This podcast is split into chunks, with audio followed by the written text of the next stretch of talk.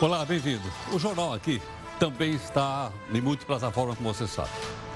E você pode também uh, baixar no seu celular. Você baixa o aplicativo, que é o nosso Play Plus, e você tem então o jornal no celular. Ele está em todas as mídias sociais ao mesmo tempo. Todas elas, então você pode acrescentar lá. Tudo bem? Bom, e tem também aqui o anti-herói do jornal, que é o Faísca. O anti-herói do jornal da Record News. Hoje ele declarou o seguinte: ele, ele vai sair das redes sociais. Mas por que, que o Faísca declarou que vai sair das redes sociais? É que ele recebeu um conselho de um amigo dele chamado Gato Pitt, que é ator em Gatwood. O Faísca teve seus 18 celulares hackeados por adversários políticos. Provavelmente, né, e também no PGG, que é o Partido dos Gatos Gatunos. Todas as conversas do Faísca com o Gato Moro foram reveladas. Aí descobriu-se que o Faísca tem conta na bancária na Suíça, aí a coisa foi pesada. Ele vai processar o site que publicou tamanha mentira, que a conta não é na Suíça, é no outro paraíso fiscal. Na sua opinião, há risco em se manter um perfil nas redes sociais? Qual é a sua opinião? Mande para mim aqui através das redes sociais da Record News. Olha, o portal do Grupo Record, do R7.com, está dizendo assim.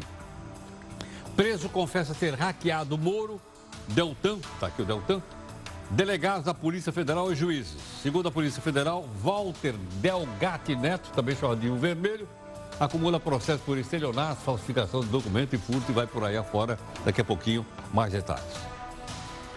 Veja também outras notícias para você saber de fato em que país você vive. Lula é absolvido em contrato da Odebrecht em Angola. Sobe para 12 o número de mortos com a chuva em Recife. Advogados do auto-intitulado médio João de Deus abandonam a defesa. A BR distribuidora foi privatizada. Essa é aquela que sofreu um ataque disruptivo que acabou na Lava Jato. Uma mistura de petróleo com raticida. E o gás de cozinha? Pode ou não ficar mais barato? Saiba de onde vem o gás consumido no fogão da sua casa.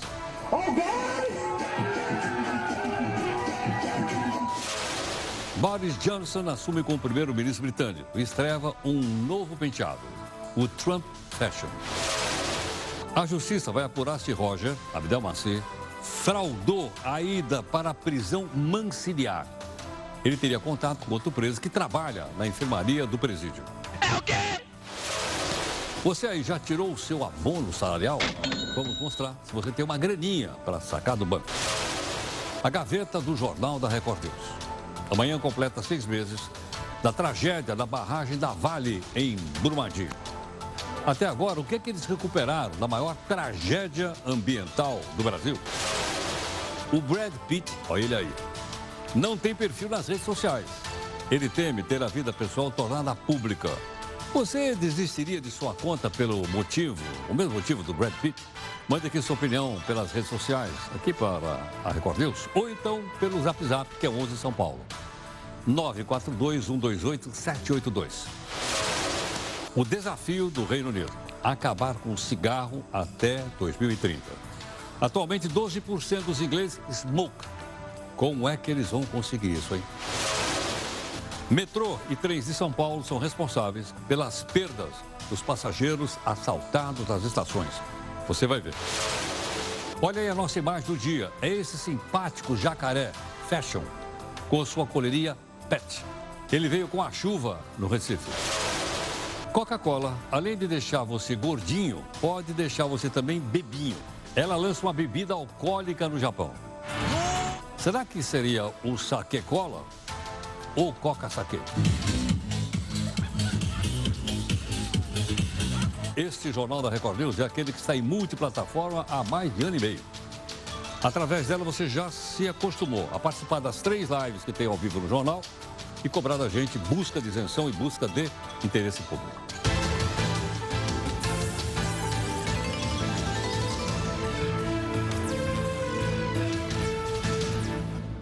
E olha, todo dia tem a primeira live às 5 da tarde no nosso portal r7.com, onde a gente discute a reunião de pauta. Está aí a Jéssica e também a Júlia na edição de hoje no portal. Nossa comunicação aqui fica mais fácil no JR News, no hashtag JR News. E nós temos o nosso desafio de hoje, que é de um jornalista recentemente falecido, grande jornalista, estava na Folha de São Paulo, que é o Clóvis Rossi. Diz assim: para ser um bom jornalista, depende de praticar quatro verbos. Vamos lá: ler, ouvir, ver e contar.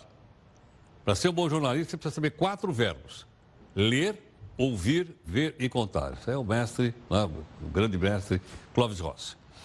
Bom, o governo anunciou hoje o saque do Fundo de Garantia por tempo de serviço. Agora, ah, as pessoas vão ter mais uma alternativa para ter um dinheirinho extra. A partir de setembro, quem tiver uma quantia nas contas ativas e inativas, vale para os dois, né? Poderá sacar até 500 reais. Aí, a partir de 2020, o governo também terá a oportunidade das pessoas continuarem tirando. Então, não vai ser um ano só o ano passado, mas vai ser uma retirada constante.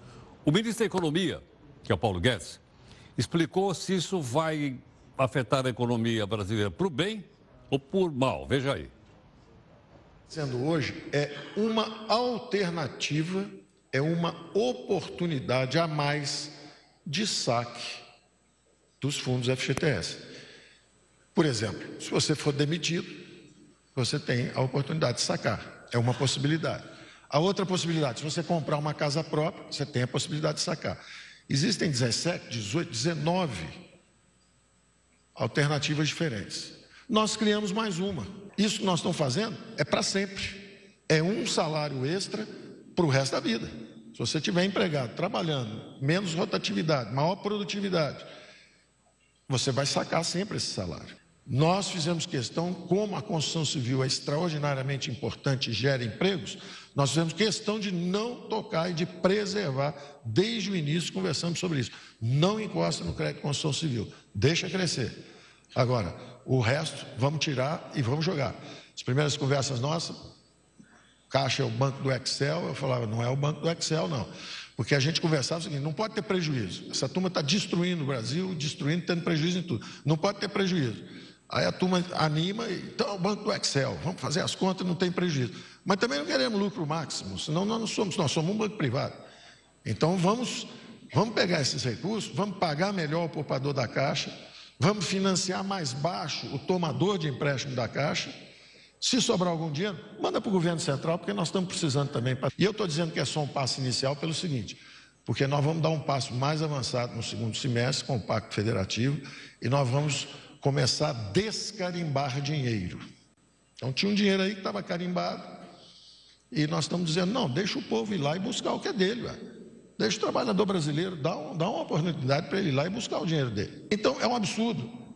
Tinha mais de 30 bilhões empossados e as pessoas precisando de recursos ali do outro lado da esquina. Nós vamos ter que derrubar isso. Só tem um jeito de derrubar isso. Tem que ter um presidente rompedor. Tem que ter um presidente que fala: olha, nós vamos mudar o país, temos que mudar isso e vamos embora para o Pacto Federativo. Vamos derrubar essas paredes, vamos cortar, acabar com o chiqueirinho. Cada um junta um pirata privado, uma criatura do pântano, mais um corrupto ali no canto, cria um fundinho, eles ficam ali. Já morreram todos eles, o dinheiro está carimbado, ninguém pode pegar. Todo mundo já morreu, todo mundo já vai embora, uns já roubaram, já foram embora do país e o dinheiro está carimbado. A gente não pode pegar o dinheiro. Bom, Daí o Paulo Guedes, o valor do saque anual do fundo vai ser percentual, o dinheiro está depositado na conta das pessoas que têm carteira assinada. Né? 8% do salário vai lá para o fundo. Olha, aqui tem o telão para você ver. Logicamente tem muito número aqui, mas ele está reproduzido também no portal no r7.com, ok ou não? Então a pessoa que tiver até 500 reais vai poder tirar metade, 50%. Se você tiver lá na sua conta de 500 reais até mil reais, você vai poder tirar 40% e vai diminuindo. Se você tiver, por exemplo, uma grana boa lá no fundo, se tiver acima de 20 mil reais, você vai poder tirar só 5%, ok? Então você bota 2.900 reais no bolso. É interessante olhar isso aqui, mas primeiro você tem que entrar lá na caixa, é fácil olhar fundo de garantia e você vê lá quanto você tem depositado. Esse resultado aqui você acha no telão do nosso portal. Bom, é, o forte temporal provocou mortes e alagamentos no Recife. A gente fez uma checagem agora há pouquinho, tá? e nós vimos que o número de mortes até aumentou. E pedimos aqui para um companheiro nosso fazer uma, um levantamento para nós. Ele está em Abreu e Lima, ali na região do Grande Recife, que é o Rodrigo de Luna. Rodrigo, qual é a informação que você tem aí? Olá, Heródoto, boa noite. Foi um dia de caos, como há muito tempo o Recifense não via. Pelo menos 12 mortes já confirmadas em vários pontos da região metropolitana do Recife, principalmente em deslizamento de barreiras. Estamos em Abreu e Lima, onde a maior tragédia foi registrada. Aqui nesse ponto, onde vocês veem as equipes ainda trabalhando, quatro casas foram soterradas pela lama por todo o barro que desceu da encosta. Em duas das casas havia pessoas morando, numa delas cinco de uma mesma família que ficaram embaixo dos escombros. Entre elas uma mulher de 21 anos grávida de oito meses. Além dela, o pai, a mãe, os outros dois irmãos ficaram soterrados. Somente a mãe conseguiu ser retirada com vida, está internada no hospital da região metropolitana do Recife. Em outras cidades também mais notícias de deslizamentos de encostas e mais vítimas. Na maior parte das cidades aqui do Grande Recife, choveu mais de 200 milímetros, ou seja, em 24 horas apenas choveu o que era esperado para mais de 20 dias. A previsão é de que esse temporal dê uma trégua, mas ainda assim o clima é de expectativa para todo mundo. Muita gente ficou sem conseguir ir ao trabalho, várias rodovias ficaram interditadas, bloqueadas por conta da água que subiu e subiu muito rápido, logo cedo nas primeiras horas do dia. E agora é a hora do rescaldo, de ver o que efetivamente foi causado de prejuízo e de tentar reiniciar a vida, se reerguer diante dessa tragédia. Aqui em Abreu e Lima, no Grande Recife, voluntários se uniram às equipes dos bombeiros para ajudar no trabalho de resgate, de buscas, um trabalho que foi intenso, exaustivo e que ainda deve continuar por todo o dia de amanhã, até porque é um amontoado de lama que a gente ainda vê por aqui em cima das residências. Então o balanço é esse aqui no Recife, no Grande Recife, com a expectativa de que amanhã seja um dia mais tranquilo, com menos chuvas, para que o recifense, o morador do Grande Recife, possa voltar à vida normal. Rodrigo de Luna para o Jornal da Record News. Olha, o ex-presidente Lula foi absolvido da acusação de organização criminosa e lavagem de dinheiro. Esse é um dos processos que apura o suposto favorecimento da Odebrecht em Angola. Lembra que essa grana que foi colocada em Angola foi retirada lá do BNDES. Estão prometendo abrir o BNDES, vamos ver quando é que vai ter a tal da Caixa Preta. O juiz, que é um juiz de Brasília, considerou que não há outro processo na Justiça Federal que trata disso e por esse motivo ele resolveu absolver o Lula e também o sobrinho dele, chamado Taiguara Rodrigues dos Santos. Lula continua réu por suspeita de lavar dinheiro, corrupção e tráfico de influência, no caso que investiga o empréstimo do BNDES para outras obras da Odebrecht em Angola. Mas é um processo diferente. Desse, o processo está distinto. Olha, a Polícia Federal confirmou que quase mil pessoas dos três poderes, executivo, legislativo e judiciário, teriam sido alvo dos hackers. Essa é informação da Polícia Federal, gente que não acaba mais. Em um dos celulares apreendidos, tinha uma conta com o nome do ministro da Economia. Falou aqui agora, o Paulo Guedes. Imagine se ele vai pagar, ele é mão de vaca. No aplicativo de mensagem chamada Telegram, que é alguma coisa parecida com o nosso Zap Zap aqui, que a gente usa aqui. O diretor do Instituto Nacional de Criminalística anunciou que a Polícia Federal quer se reunir com membros da área técnica, da área da Agência Nacional de Comunicações, a Anatel, para apresentar aí como é que o pessoal trabalhava, né? como é que o pessoal invadia então celulares para discutir uma forma então de barrar novos, atentar novos hackers. Aliás, hoje eu aprendi a diferença entre hacker e cracker. A polícia também confirmou a identidade dos suspeitos, ok? Não, vamos dar uma olhadinha no pessoal que foi preso hoje. Então, uma, duas, três, quatro pessoas presas. O Gustavo Henrique Elias Santos, que é DJ, ele já tem passagem pela polícia. A Suelen Priscila de Oliveira, que é mulher do Gustavo, não tem passagem. O Walter Delgato Neto, conhecido como Vermelho, já foi preso por falsidade ideológica e tal. E o Danilo Cristiano Marques foi preso em Araraquara e já teve condenação por roubo.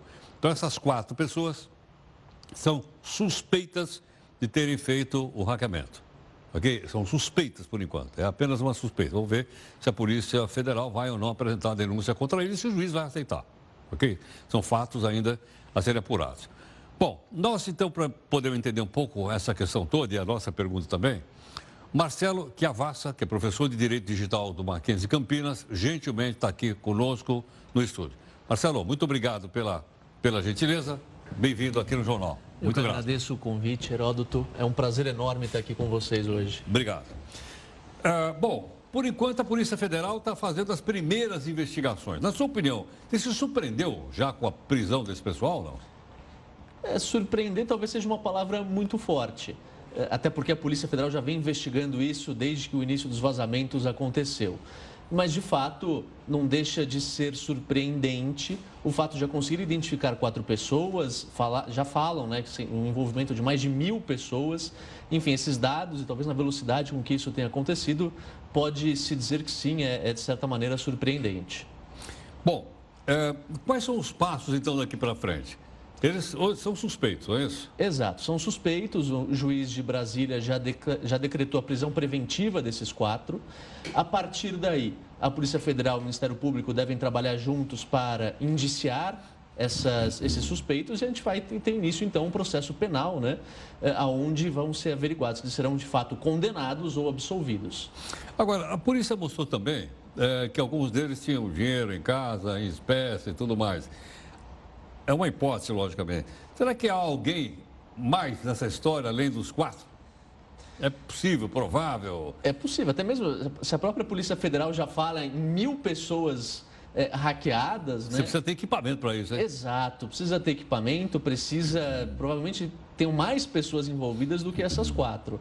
A gente não sabe realmente a extensão que isso tem, mas o, o fato deles terem uma certa quantia em dinheiro uh, e de serem capazes de burlar esse sistema da forma como fizeram, mostram que a gente não está lidando, talvez, com quatro pessoas, com quatro hackers aí, digamos, é, ralés, né? Sei. Quer dizer, com pouco conhecimento técnico, é isso? Exatamente. Com pouco conhecimento técnico, de fato, não seria possível fazer tudo aquilo que a Polícia Federal supõe que eles tenham feito. Agora, veja, se personalidades da República foram hackeadas, gente fica imaginando o seguinte, e os cidadãos comuns, né? Uma pessoa que tiver, que for hackeada, ela pode entrar com uma ação se a polícia provar que ele foi lá o, o hackeador?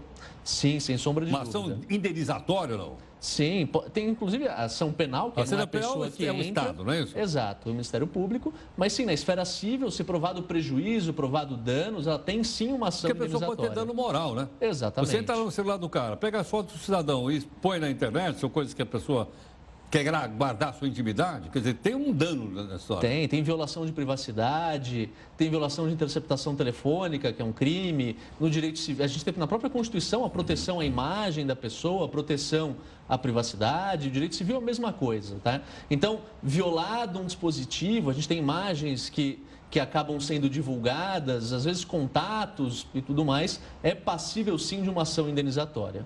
Sim, por parte das pessoas que que foram hackeadas. Foram hackeadas. Sim. Desde que, obviamente, a justiça comprove que aquelas pessoas realmente são responsáveis pelo hackeamento que você teve no teu celular. Sim, certamente. E aí a gente pode falar de dano moral, mas a gente também pode falar em danos patrimoniais, aqueles referentes aos prejuízos econômicos que as pessoas realmente tiveram. Então imaginem que por conta de um hacker acabam descobrindo a senha do meu banco e tiram do meu saldo, não sei, X mil reais. Então é possível pedir a devolução desse dinheiro, além, obviamente, de uma eventual indenização por danos morais. Quer dizer, em tese, então o Moro e o Deltan de Leão e os outros poderão processar civilmente esse pessoal aí? Sem Ela, sombra de dúvida. Dizer que eh, divulgaram conversa entre eles, aquela coisa toda. Sim, eles têm todo o direito de fazer isso. Bom, e quem divulgou? Essa é a pergunta de um milhão de dólares. É, realmente, por enquanto... Essa é a pergunta de um milhão de dólares. E de quem divulgou? Como é que é? é a gente não sabe ainda, né? Precisamos aguardar as investigações para saber o que vai acontecer. Mas quem divulgou? Quem foi financiado a divulgar? Se teve alguma participação ali relacionada ao ato criminoso, podem ser punidos tanto na esfera penal quanto na esfera civil. Sim. Quer dizer, uh, se tiveram ou não participação no hackeamento. Exatamente. Mas o simples fato de receber e publicar, você se torna corresponsável pela publicação? É, se a gente vai falando especificamente em matéria jornalística. É, jornal, alguém si passou só... para mim aqui, eu peguei e divulguei aqui. Por si só, Sou não. responsável ou não? Não. Não. Só, simplesmente por isso, não. Não. Agora, poderia ser responsável especificamente se tiver a exposição de imagem de pessoas, estou falando de fotos, vídeos, tá. somente de naturezas mais comprometedoras.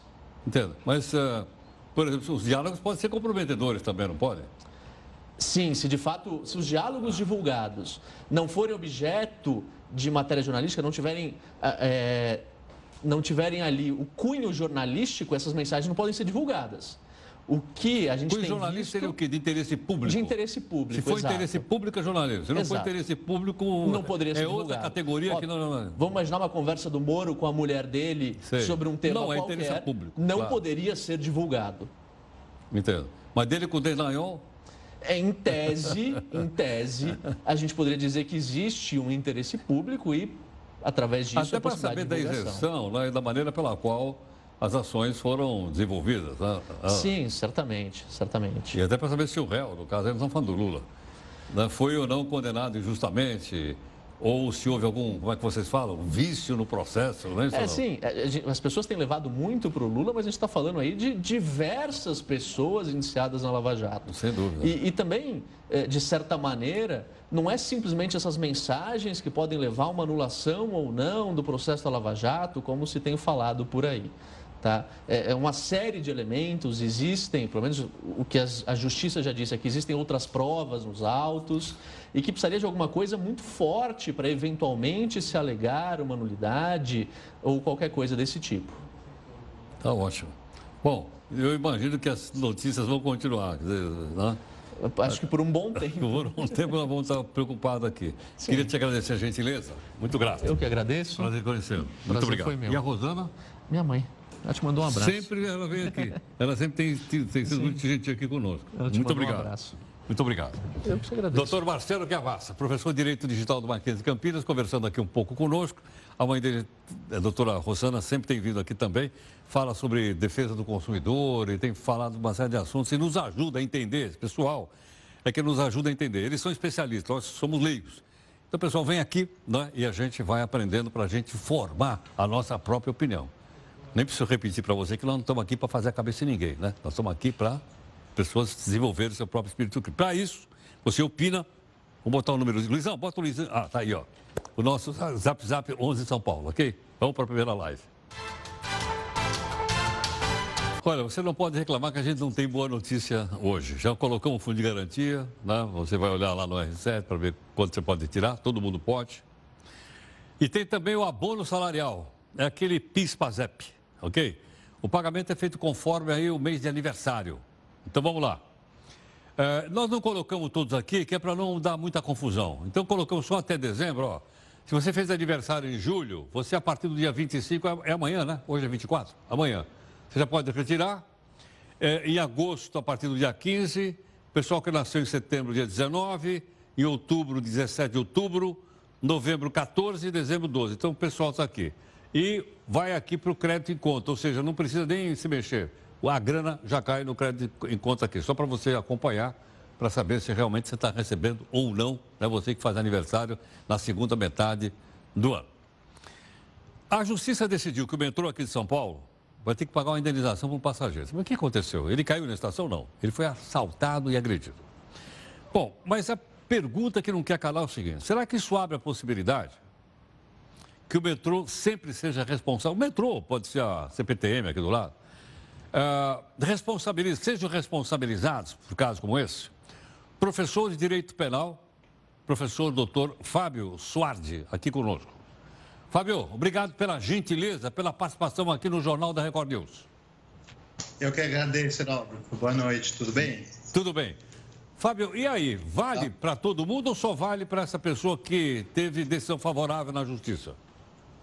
Não, Heródoto, é importante pontuar e que todos saibam, é uma decisão que, apesar de se tratar de um paradigma, ou seja, uma referência de julgados da matéria, ela é uma questão que só resolve o caso que foi pleiteado na justiça. Então, ela tem um efeito que a gente chama no direito de efeito interpartes, não é um efeito é, geral, que seria um efeito erga omnes pela natureza da ação.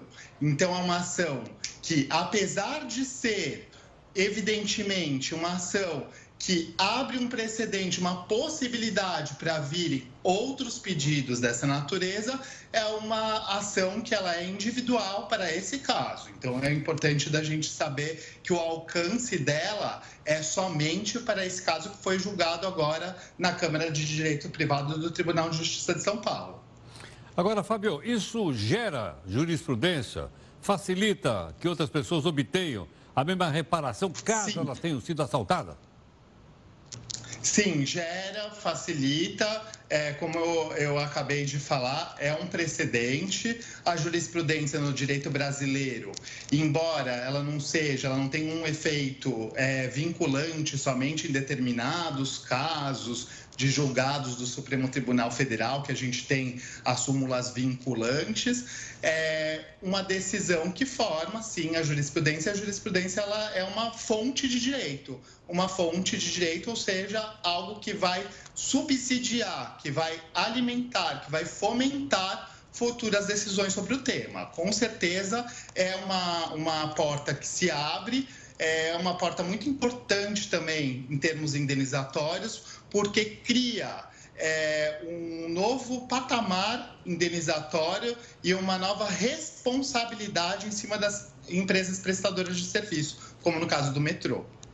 Agora, Fábio, uma pergunta aqui também. No caso, Cabe... acho que foi a CPTM, Oi? né? Perdão. A minha pergunta é o seguinte: o metrô pode recorrer uma instância superior ainda?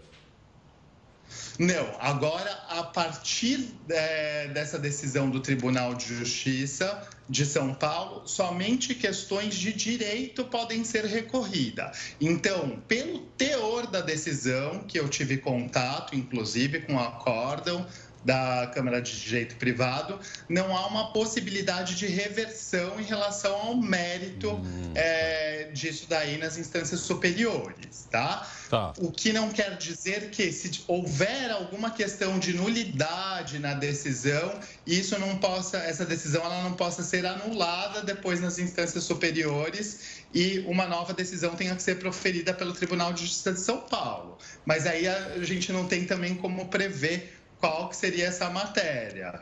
Entendi. Fabio, por analogia, pode acontecer a mesma coisa numa estação da CPTM ou num terminal rodoviário, como nós temos pertinho aqui na Barra Funda?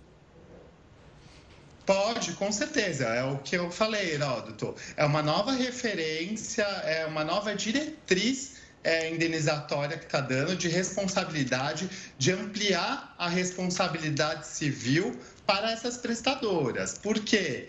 É, o, o, que a decisão diz, e, e isso é, é, muito próprio do, do acórdão, é a seguinte: olha, não me venha você, empresa, falar que você não tem nada a ver por ser mera prestadora e não ter responsabilidade na hora de indenizar o usuário. Então, com certeza, é uma, é uma decisão que pode gerar sim reflexos de outras ações iguais e em relação a outras prestadoras de serviços, o que eu acho inclusive bastante salutar dentro do nosso direito, porque a indenização civil, e aqui eu falo, eu sou advogado criminalista, mas a gente vê que muitas das vezes um episódio delituoso como esse acaba tendo grandes reflexos na seara do direito civil é, um grande problema, um grande tormento que a gente tem é do nosso direito ele não ser um direito é, profícuo no sentido de responsabilizar civilmente é, determinadas empresas prestadoras. E nesse caso, está sendo, sim, apontado uma responsabilidade, uma responsabilidade de virar e falar: olha, não é pelo fato de eu ser mera prestadora de serviço que eu estou alheia a uma situação que um terceiro faça dentro do meu ambiente. E a, o acórdão é bastante preciso nisso, é um ambiente que ele é controlado pela prestadora de serviço. Uma vez que ele é controlado por essa prestadora de serviço, ela é sim responsável, ainda que depois ela tenha direito de regresso contra o terceiro, que aí no caso são o, o, os criminosos que praticaram essa lesão corporal. Entendo. Fábio, muito obrigado pela, pela gentileza, por atender aqui o Jornal da Record News. Eu que agradeço. À disposição, uma boa noite para todos e para você. Muito obrigado. Professor Fábio Suarte, professor de Direito Penal, que você viu aí. Um detalhe só que eu queria lembrar você é o seguinte: quantas pessoas você conhece que já foram assaltadas numa estação de metrô? Quantas pessoas você conhece que já foram assaltadas nas estações do trem da região metropolitana de São Paulo? Estou falando de São Paulo porque a decisão é do Tribunal de Justiça de São Paulo. Quantas pessoas você conhece que foram assaltadas em terminal rodoviário? Tem a Barra Funda, tem o Tietê, tem o Jabaquara. Você viu o que ele explicou aí. Tá? A prestadora de serviço ela tem responsabilidade e já há uma decisão, portanto, de indenizar as pessoas. Ok? Como nós todos, eu inclusive, tá? pegamos transporte público, é bom a gente saber disso que é um direito nosso garantido uh, na nossa legislação. Bom, vamos falar um pouco da Petrobras. Ih, vai falar do Lava Jato? Não. A Petrobras anunciou a venda de uma das suas empresas mais importantes, Chama-se BR Distribuidora. A gente conhece melhor porque tem postos de gasolina, tudo quanto é lado aí da, da BR. Valor.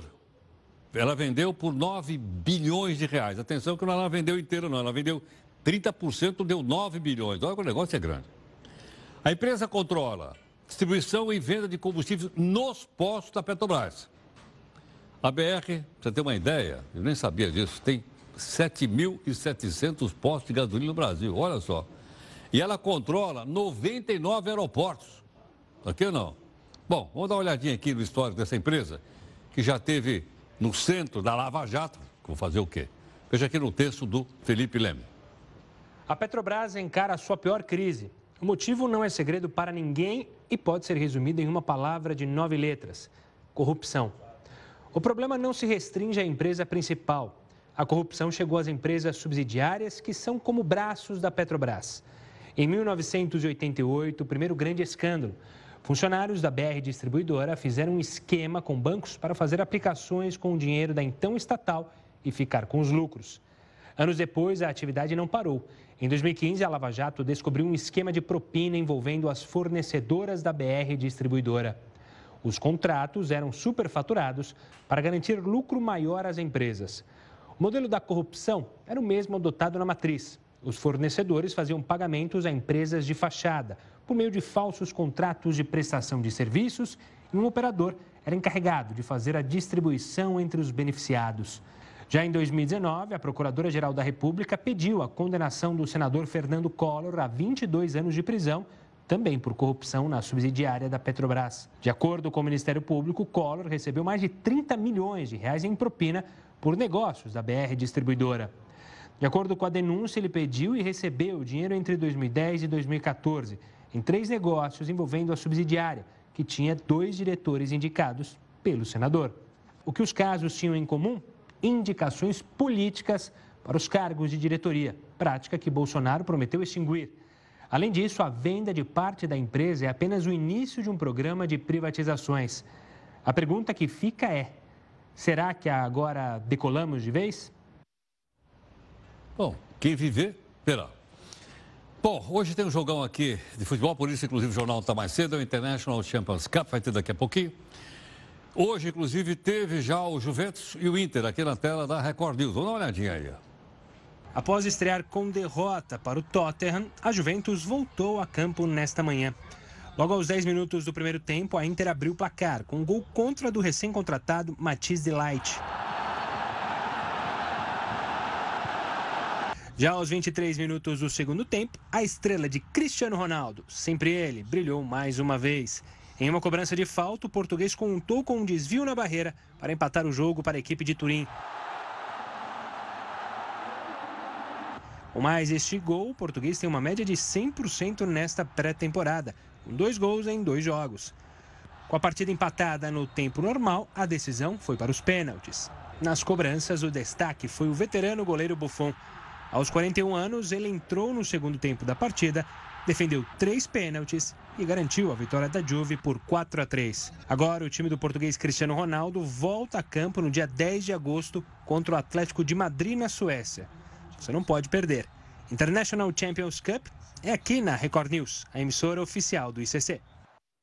Bom, o jogo começa daqui a pouquinho, mas esse vamos ter a continuação. A narração hoje é do Esteban Ticone e do Roberto Tomé é o Fiorentina de Itália contra o Benfica de Portugal. Eu acho que a Júlia torce para o Benfica de Portugal e não torce para o Fiorentina.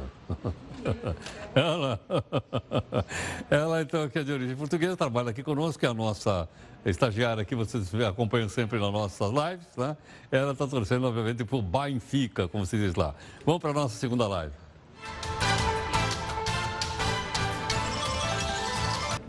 O governo anunciou hoje um projeto que pode diminuir o preço do gás natural. Atenção é o seguinte, gás natural é uma coisa, gás de cozinha é outra. O gás de cozinha é chamado GLT. Por quê? Porque ele é líquido. Por isso é que a gente compra no botijão. A gente não compra botijão pesadão, porque ele é líquido. Ok ou não? Mas será que esse gás de botijão, GLP, será que ele também entra nesse, nesse projeto? Vamos dar uma olhadinha então aqui nas informações do texto da Jéssica Veloso. O brasileiro sente bastante no bolso todas as vezes que as contas do dia a dia aumentam. Água, luz, telefone. Todos os meses uma surpresinha aparece. Isso sem contar com os preços de itens básicos como botijão de gás. Só para se ter uma ideia, o último dado divulgado pelo IBGE mostra que 14 milhões de brasileiros usavam lenha ou carvão para cozinhar, tudo por causa da alta no preço. No caso dos botijões de gás, por exemplo, os tributos cobrados em cima deles encarece absurdamente o preço popular. Hoje em dia, os botijões de 13 quilos são vendidos a cerca de 70 reais, mas de acordo com o presidente da Agência Nacional do Petróleo, o custo real do produto é de 26 reais.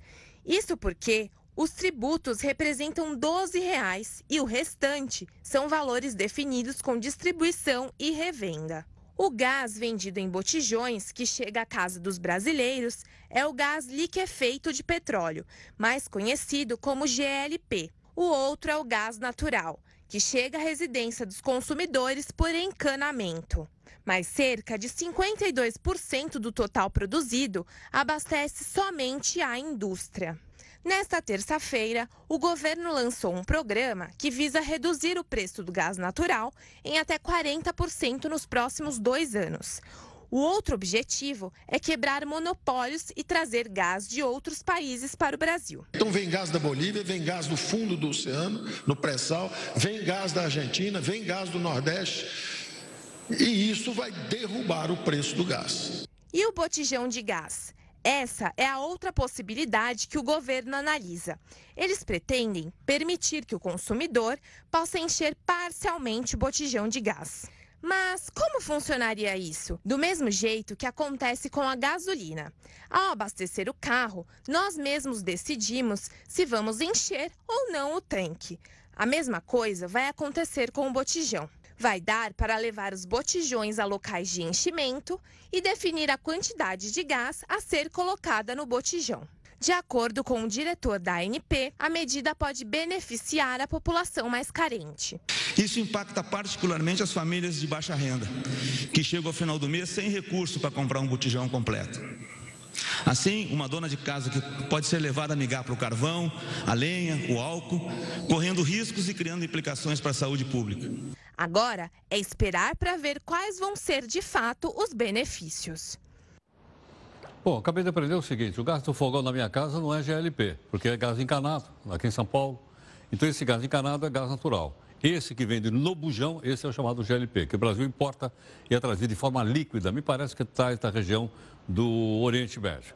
Mas o gás natural, como o ministro falou, tem várias fontes e a gente espera que com isso o preço caia e possa chegar também no fogão. A Inglaterra pretende acabar com o fumo até o ano 2030. Será? Não sei. Dá uma olhada aqui no texto do Lucas Mel. Uma das últimas propostas da ex-primeira-ministra britânica Theresa May é um tanto quanto ousada. Ela pretende acabar com o tabagismo na Inglaterra até o ano de 2030. A proposta dessa nova lei é que os fumantes do país deixem o cigarro ou passem a consumir produtos com menos risco à saúde, como cigarros eletrônicos.